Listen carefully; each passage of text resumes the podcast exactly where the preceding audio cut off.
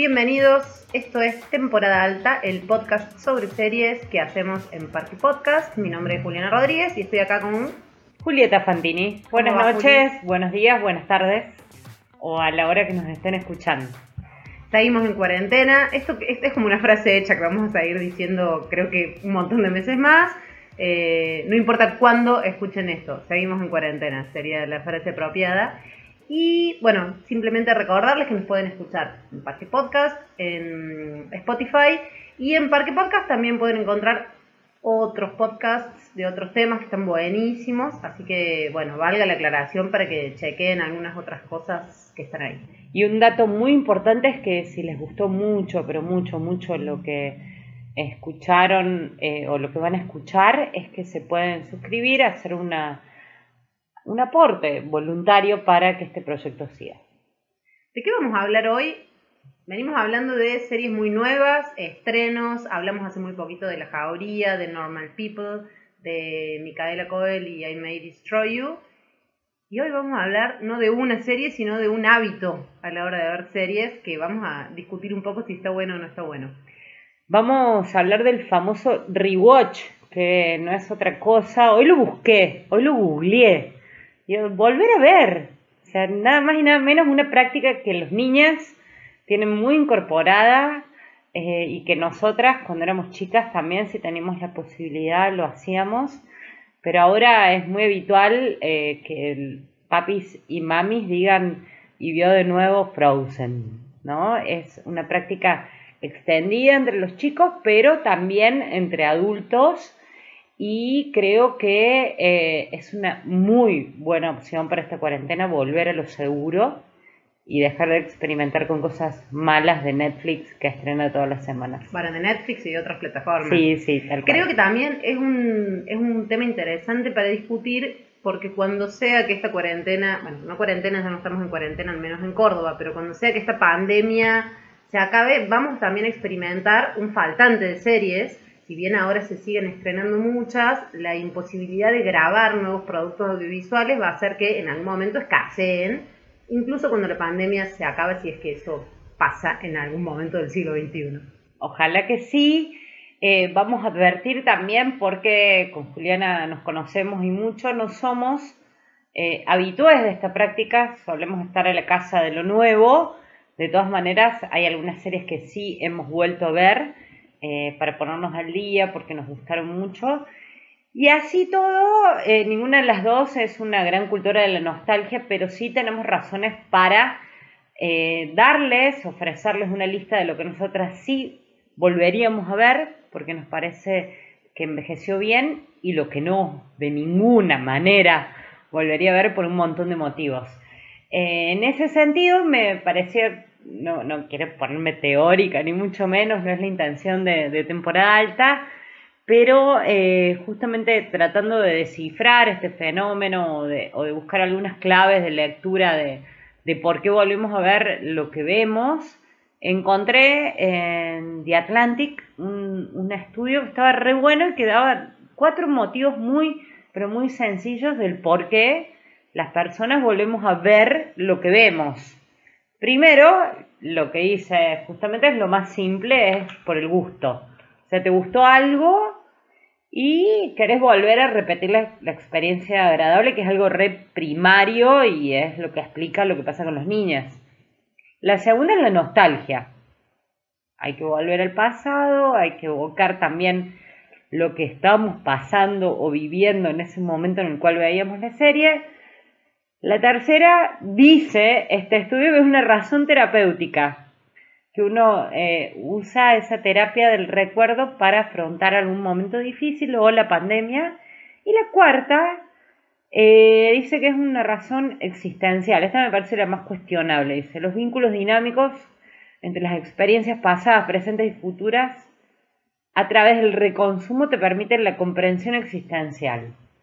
Bueno, es como pedirle demasiado a la televisión o a las series, no, no sé si, si vale como motivo, pero lo cierto, lo concreto es que hay un dato fundamental.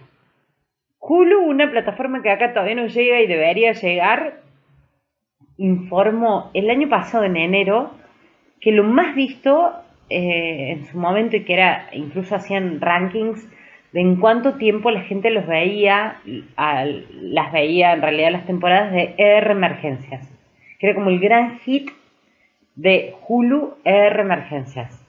Y bueno, a colación de eso, pensá en las cifras millonarias que ha pagado Netflix para sostener Friends. Es cierto, por otro lado, que es difícil saber si las personas que consumen esos contenidos que ya están medios viejitos, que fueron producidos hace mucho, lo hacen porque están volviéndolos a ver o es, como dice Mirta Legrand, público nuevo que se claro. todo el tiempo. Probablemente haya un poco de las dos cosas. Em, yo pensaba a raíz me estaba acordando cuando pensamos el, el, tema que íbamos a hacer hoy, en una discusión que tenía eh, con Agustín Berti. Agustín Berti es un cordobés, docente de la Universidad de Cine, pero que le interesa mucho el mundo de las series. Y una vez él observaba un detalle que me parece que es lo que pone en jaque el rewatch cuando hablamos de series. Él lo que me decía era, eh, las películas, el cine, tiene una tradición de obra terminada, ¿no? De obra de arte, en un sentido de que se puede revisitar infinita cantidad de veces, no todas, pero algunas películas, básicamente porque em, su valor está asentado en ese concepto de obra terminada que puede sostenerse a lo largo del tiempo. Por eso también eh, es muy común hablar de películas clásicas y no tanto de series clásicas, el valor de la serie, sin embargo, desaparece en la actualidad. Su valor está en la actualidad. Y esto se relaciona no solo con el tipo de serie o con el tema de la serie, sino el contexto en el que la vemos y algo de lo que hablamos siempre en este podcast, la conversación social. Eh, para darte un ejemplo, si yo te digo que la serie de Nisman que estrenó Netflix se estrenó este año uno se sorprende porque parece que hubiera sido hace muchísimo. ¿En serio? ¿Fue este año? Serie se estrenó en febrero de 2020, que es el año en el que estamos grabando. Y sin embargo tenemos esta sensación de que fue hace muchísimo y el, y el pico de discusión social, sobre todo en redes sociales de esa, de esa serie, em, fue muy alto durante febrero y cayó abruptamente en marzo. En marzo ya nadie se acordaba, digamos. Me parece que tiene también que ver con esto de que las series, o pensemos en Years and Years, Years and se suponía que era la obra maestra del año pasado dentro de las series por su manera en la que hablaba de un presente. Y sin embargo si bien le evocamos parece que hubiera, lo hubiéramos visto hace muchísimos años. Creo que se evocó mucho ahora también en pandemia por su aspecto de bueno como Black Mirror y otras series que hablaban como de un presente. Sin embargo si uno plantea cuándo estrenaron parece que hubiera sido hace un montón porque ya no estamos hablando de ellas, porque hablamos de ese tipo de contenidos en un momento en el que están vinculados con los que vivimos, y sin embargo... Te sumo otro, sin embargo, que, me pasa y me pasa todo el tiempo, que eh, me genera como una contradicción, ¿no? Aquellos y aquellas que estamos como muy atentos a la novedad, eh, nos encontramos de repente con gente que descubre cosas que vimos, no sé, Fleabag hace cuatro años, literal sea, se estrenó en 2016. Es como una operación inversa. El olvido del hype del año pasado y el, esta cuestión que se revisita o se redescubre o se descubre en un tiempo determinado como este que estamos viviendo, con diferentes niveles de encierro, y que vos decís, ¿en serio? Es una serie de 2016, no me jodas, pero qué bueno que la veas y qué bueno que te haya gustado, pero no me hables de esto como una novedad, es una novedad para vos y ahí es donde yo creo equivocarme, eh, porque también se da como una cuestión media plástica, ¿no? Respecto a lo que fue una época o cuál es la época o se desdibuja la época, no tiene mucho sentido, ¿no? La serie es nueva cuando la pensás, cuando la vivís, cuando la experimentás, cuando la, la disfrutás. Y así todo, hay un argumento pro spoiler que, que sostengo y creo que vos también, que decís, bueno, a ver, Lost el final de Lost ya está, ya venció. No el, el de Fleabag. El de Fleabag no te lo cuento porque la, descubriste ahora, pero otras series de las que vamos a hablar hoy, sí, ya está. Te no jodás. Sí, pero yo igual creo que eso aplica a, a, este pacto tácito que uno tiene de tratar de no spoilearle el final de una serie que está basada en la idea del misterio como era Lost, a quien no le vio en su momento, que eso también con las redes sociales cambió el pacto tácito de, no hacer spoiler, pensá cómo cambió en los últimos 10 años. Eh, antes era realmente arruinarle la experiencia de visionado a alguien y ahora ya estamos como, bueno, una serie mainstream, como Juego de Tronos, por ejemplo, que ve todo el mundo, que todo el mundo la ve en directo. Bueno, si el domingo fue un episodio y vos no lo viste el lunes, ok, no te lo cuento el lunes. Al lunes siguiente me siento, me arrobo el permiso de hablar del tema y discutirlo abiertamente, porque me parece que ese pacto tácito con series tan masivas y tan populares cambia de alguna manera. Es muy difícil pedirle a toda la humanidad que se calle y que se guarde el spoiler cuando estamos todos viendo lo mismo. Distinto es no sé, si alguien empieza a ver, por decirte, Bron en una serie danesa, policial. La tengo en la lista. Que también es clave no saber la resolución, porque obviamente es un caso, un caso de misterio y de intriga. En ese caso, uno trata de ser más contemplativo, no es una serie masiva, no es una serie popular, cada uno le ve su tiempo y tratas de no, arruinar la experiencia, sobre todo en un tipo de relato que se basa en desconocer la resolución. ¿Quién lo hizo, no? El, el famoso ¿quién lo hizo? Sin embargo, hay una histeria insoportable. De todas maneras, nos estamos yendo de tema, así que si te parece, vamos con los rewatch que efectivamente hicimos. Bien, ¿qué series crees que te encantaría ver en, rewatch o volver a ver y no hiciste todavía, Juli? Son 10, un montón. 10 que me parecen como re obvias. Me parece que eh, incluso puede ser una buena lista eh, para aquellos que no saben qué ver. ¿no? Me parece que Los Sopranos es una serie para volver a ver. De Soprano o Los Sopranos, viste que eh, la S varía si, del doblaje. Varía si lo decís en español o en inglés. Six Feet Under, otra obvia. Wits, otra serie que volvería a ver, que vi que está en el catálogo de Amazon Prime y dije, ah, mira, puede ser. Freak and Geeks, la serie de Apatow de fines de los 90, la volvería a ver. Lo que pasa es que me sigue dando bronca que, no tuvo una continuidad, ¿viste? Una temporada y media. Sí, perdón, hago este paréntesis antes de que sigas. Todo esto en función de si uno tuviera tiempo, si uno pudiera cobrar tiempo, o si de repente deja de haber series buenas durante dos años. Exactamente, ese es el criterio. Otra serie que vi con devoción, incluso demoré un viaje familiar para terminar, creo que esto ya lo conté, pero lo vuelvo porque mis padres no lo podían creer estábamos por salir en auto de vacaciones y demoré la salida porque tenía que ver un final de temporada de West Wing. Cuando la vi, eh, no la vi en su momento, la vi después y salió un planazo o un planzazo. Siempre me, me, corrigen en la radio porque digo planazo, pero es algo muy cordobés. Seinfeld, porque la vi una sola vez. Bojack Horseman, me parece que es una serie que volvería a ver sin problemas. And Fire, otra que sé que a vos te gustó mucho, The Americans eh, y Borgen. Borgen. Borgen. Borgen la vimos pirateándola de una manera absurda y leí que Netflix España eh, la estrena ahora en septiembre porque el dato que había llegado era que Borgen, la serie danesa sobre la, la mejor primera ministra que te pueda tocar en la vida, eh, compró los derechos Netflix para hacer una cuarta temporada. Leí hoy que Netflix España la estrena en septiembre, o sea, tienen que hacer si seguimos así encerrados porque realmente vale la pena. Esa es la, lista de mis obvias. Después tengo otras de notas no tan obvias, pero te escucho. No, no, no somos muchas más. Eh, a mí me gustaría volver a ver las series que más nos o más me han gustado este año para ver cómo sobreviven el hype del año. Y entre ellas pienso en Normal People, serie de la que grabamos un podcast hace muy poquito, y también en I May Destroy You. Básicamente me gustaría hacer un rewatch de acá a dos años para ver si realmente eran series que envejecieron bien o que, o que, o que, valía, o que valga la pena seguir viéndolas de acá un tiempo. Pero bueno, es como un deseo que no podría, evidentemente, solo puedo esperar que pase el tiempo para cumplirlo. Rewatch que me gustaría hacer es The Girls, ah, serie que, que, creo que recontra merita en algún momento hacer un rewatch.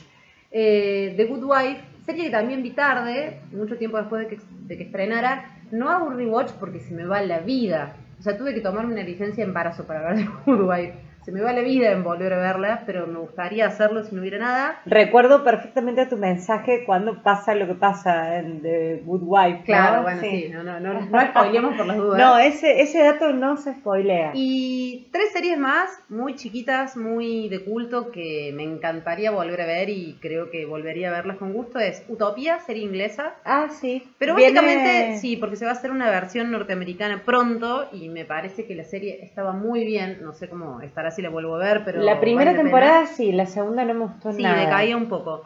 Y después dos series más que de las cuales haría rewatch con gusto. Una es Life's Too Short, que es una de las comedias de Ricky Gervais que a mí más me gustaron. Es una comedia eh, en la cual actúa em, el actor que trabaja en Willow. El actor con enanismo que trabaja en mm. Willow. Bueno, Ricky Gervais hace una comedia, hizo esa comedia incorrecta hace muchos años, que es de lo más gracioso que he visto en mucho tiempo. De hecho, la tengo todavía descargada en la compu y nunca la borro porque digo, no, esta serie la voy a volver a ver pronto. Eh, y he hecho rewatch de escenas en YouTube. No. Te diría, acá tanto busco escenas porque me hacen sentir muy bien. Es muy divertida. Life's Too Short es mucho antes de que Peter Dinklage se convirtiera en un actor enano que podía encontrar personajes dramáticos interesantes, Ricky Gervais hizo esta serie sobre un actor con enanismo que le pasaba todo lo contrario. Toda la serie es no quiero ser más duende, no quiero ser más un troll, un ñomo, etcétera. Es muy muy buena, muy divertida, la recomiendo fuerte. Y otra serie que, hablo siempre, que ya me, cito a mí misma, pero no sé, es buenísima, es The Flight of the Concords. Serie que me parece que sobrevivió muy bien, tuvo poquísimas temporadas, solo dos, y nunca volví a verla. La estoy, no sé, me la estoy guardando como para un momento de crisis. Está muy bueno. Había pensado también en, otras no tan obvias, ¿no? Eh, para volver a ver eh, Fringe. Sí. La serie que llegó para tapar el hueco de Lost. De Lost y sin embargo la superó. O sea, cuando. Yo nunca la vi. ¿Nunca la viste? bueno, la volvería a ver sin ningún problema. Empieza eh, con capítulos autoconclusivos, con el, caso que esta unidad especial eh, aborda, que se, se dedica justamente a lo, a lo extraño, ¿no? Y termina siendo una meditación sobre muchísimas cosas. Eh, con un planteo claramente existencial respecto a la existencia de otros mundos, de, los dobles, de la duplicidad y, la mar en coche que suele, suele pasar con, Abrams, pero es mucho más coherente, cohesionada que los eh, y, Olivia, el personaje de esta australiana Anna Thorpe, es, eh, es realmente muy bueno y es una digna heredera de otra serie que volvería a ver sin ningún problema, que es Alias, con Jennifer Garner, que también es de Abrams. Eh, había pensado también en Bron Broen. Sí, tal cual. Eh, la única policial que volvería a ver, sabiendo quién es el asesino, eh, porque es difícil volver a ver ese género. Sí, sí, es un género que se asienta básicamente en la, en, la ignorancia respecto a la resolución, en, la incertidumbre respecto de quién es. Eh, Pero en la dinámica entre Saga y Martin, ¿viste? Bron Broen tiene algo que es un personaje muy increíble, que es el mm. personaje de Saga Noren, que es la investigadora. Mm. Creo que eso es más fuerte todavía que, que, el, que el final de cada temporada. Sí, tal cual, yo Bron Broen también la volvería a ver. Y por último, eh, para hablar de lo que sí volvería a ver, en el mismo camino de lo que mencionabas de, las comedias y no tan obvias. Y me lamenté mucho cuando vi que, Amazon ya no la tenía, al menos hace 15 días, es Fairy Rock, la de Tina Fey. Sí, vos fan, a mí me gustaba, pero... Eh, creo que, que, la busqué justamente para volver a verla y no, no está y no tenía ganas de bajarla, o sea, son 20.000 capítulos. Vamos ahora con lo que no. ¿Qué es lo que no haría, de, ¿qué es de aquello de lo cual no harías rewatch ni en pedo? Yo te digo una porque me harté, o sea, porque además fue como que mientras estaba en emisión la pasaban tanto que hacía el rewatch, por eso, hola millennials, centennials, friends, ya está. Soltemos friends. Soltar, o sea, tatuaje, dos puntos, soltar friends. Dejémoslo ir. Veo, niñera, no vean friends. Claro, veo, por ejemplo, no sé, antenoche que era eh, tendencia Chandler, ¿viste? todas niñitas. En Twitter. En Twitter. Las niñitas hablando de Chandler. Dije, ay, qué pobre. Esto ya lo viví. Además me harté de verla, ¿te acordás? Incluso me acuerdo el escándalo que fue cuando pasó Sony Warner, ¿viste? No, dejemos ir a Friends. Soltemos Friends. No bueno, yo sumo esa eh, Lost. Soltemos Lost. Yo soy de la idea, ya lo discutimos, no voy a ahondar en eso, de que hay algunos capítulos que valen la pena, pero hacer un rewatch hoy de Lost eh, me parece un, poco, un poquito una pérdida de tiempo. Solo haré algunos capítulos. Y Six Feet Under, serie de la cual vos sí harías un rewatch. Yo intenté hacerlo y salí desfavorida. ¿Pero por qué? Porque ha quedado narrativamente con unos paradigmas un poco viejos. Es difícil de ver, es lenta, eh, tiene una serie de cosas que le hacen medio plomazo para verla. También me parece una gran serie, o me pareció una gran serie en su momento. Vería algunos capítulos sueltos, pero no la recomendaría para hacer un rewatch. Otra serie que no vuelvo a ver que vi en su momento, House. Doctor House. No, a mí nunca me gustó mucho. Yo la vi y dije, ay no, por favor, menos con esto, con el caso de la semana. Capítulos autoconclusivos de médicos o de, bueno, en este caso de Sherlock Holmes ya está, ¿viste? No, Yo no, volvería a ver The Wire.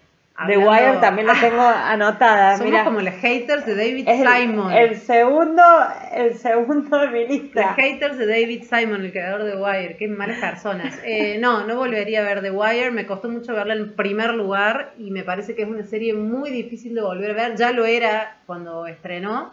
Eh, nada, que haga cosas nuevas David Simon. O no. O que no haga más nada. Claro, si no tenemos que tolerarlo. Una serie que vi sistemáticamente, eh, Zoe de, Chanel, New Girl. Es malísima, ¿por qué viste eso? ¿Viste? Siempre fue mala. Bueno. No, hay que, no es que no hay que hacer rewatch, no hay que hacer ningún No hay que verla.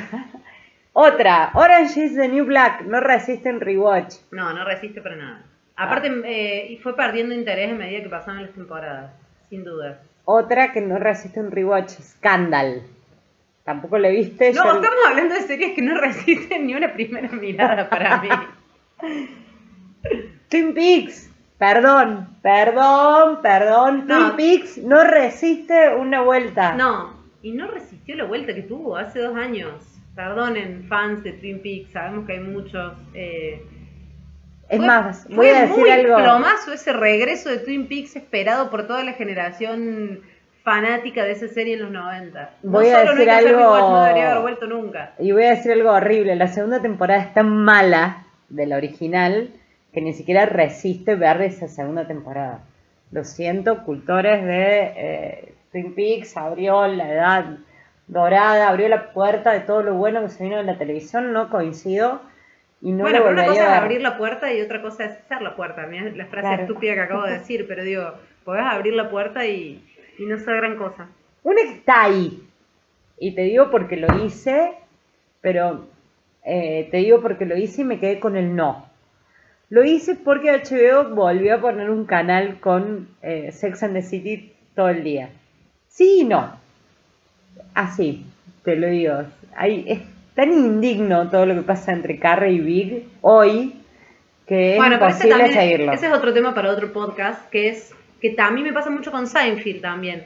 Hay cuestiones que tienen que, que hoy hay series que es injusto juzgarlas con los paradigmas de hoy, o sea, juzgarlas porque fueron hechas hace 20 años, pero es inevitable verlas hoy con los paradigmas de hoy y te hacen un montón, te hacen bastante ruido. A mí Sex and the City Mm, me gustaba mucho en los 90. Hoy la paso en la tele y me aburre muy rápido, no me dan muchas ganas de verla. Y aparte me parece que estuvo muy bien para la época en la que se dio lo que planteaba. Claro, ahora no. ¿De qué estamos hablando hoy? Creo que quedó bastante claro de, de descifrar lo que fue el fenómeno cultural y verla como una pieza de museo a la serie o de genuinamente disfrutarla. Creo que de eso se trataba. Te sumo un par más Dexter, imposible porque fue el peor final más decepcionante de la vida. Y eh, sumo otra para que me odien todos los fanáticos de, de todo. X-Files. Imposible volver a verla. Imposible. Y pasó lo mismo que con Twin Peaks.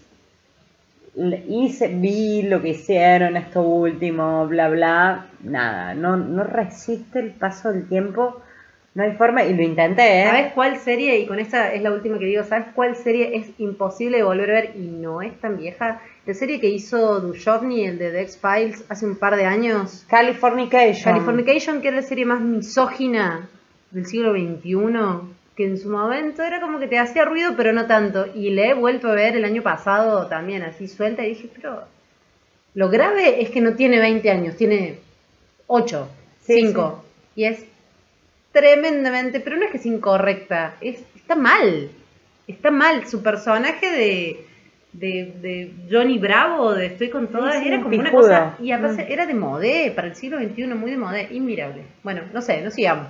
No, no, eh, dijimos un montón de cosas muy positivas respecto a eh, una decena de series. Este fue el final eh, mala onda que, que, tocó, pero bueno, porque dejamos las, los no para el final. Así que les agradecemos por habernos escuchado nuevamente. Este fue otro capítulo de temporada alta. Mi nombre es Julieta Fantini. Yo soy Juliana Rodríguez. Y nos volvemos a encontrar pronto. Recuerden que nos pueden encontrar en la página de Parque Podcast, también en Spotify.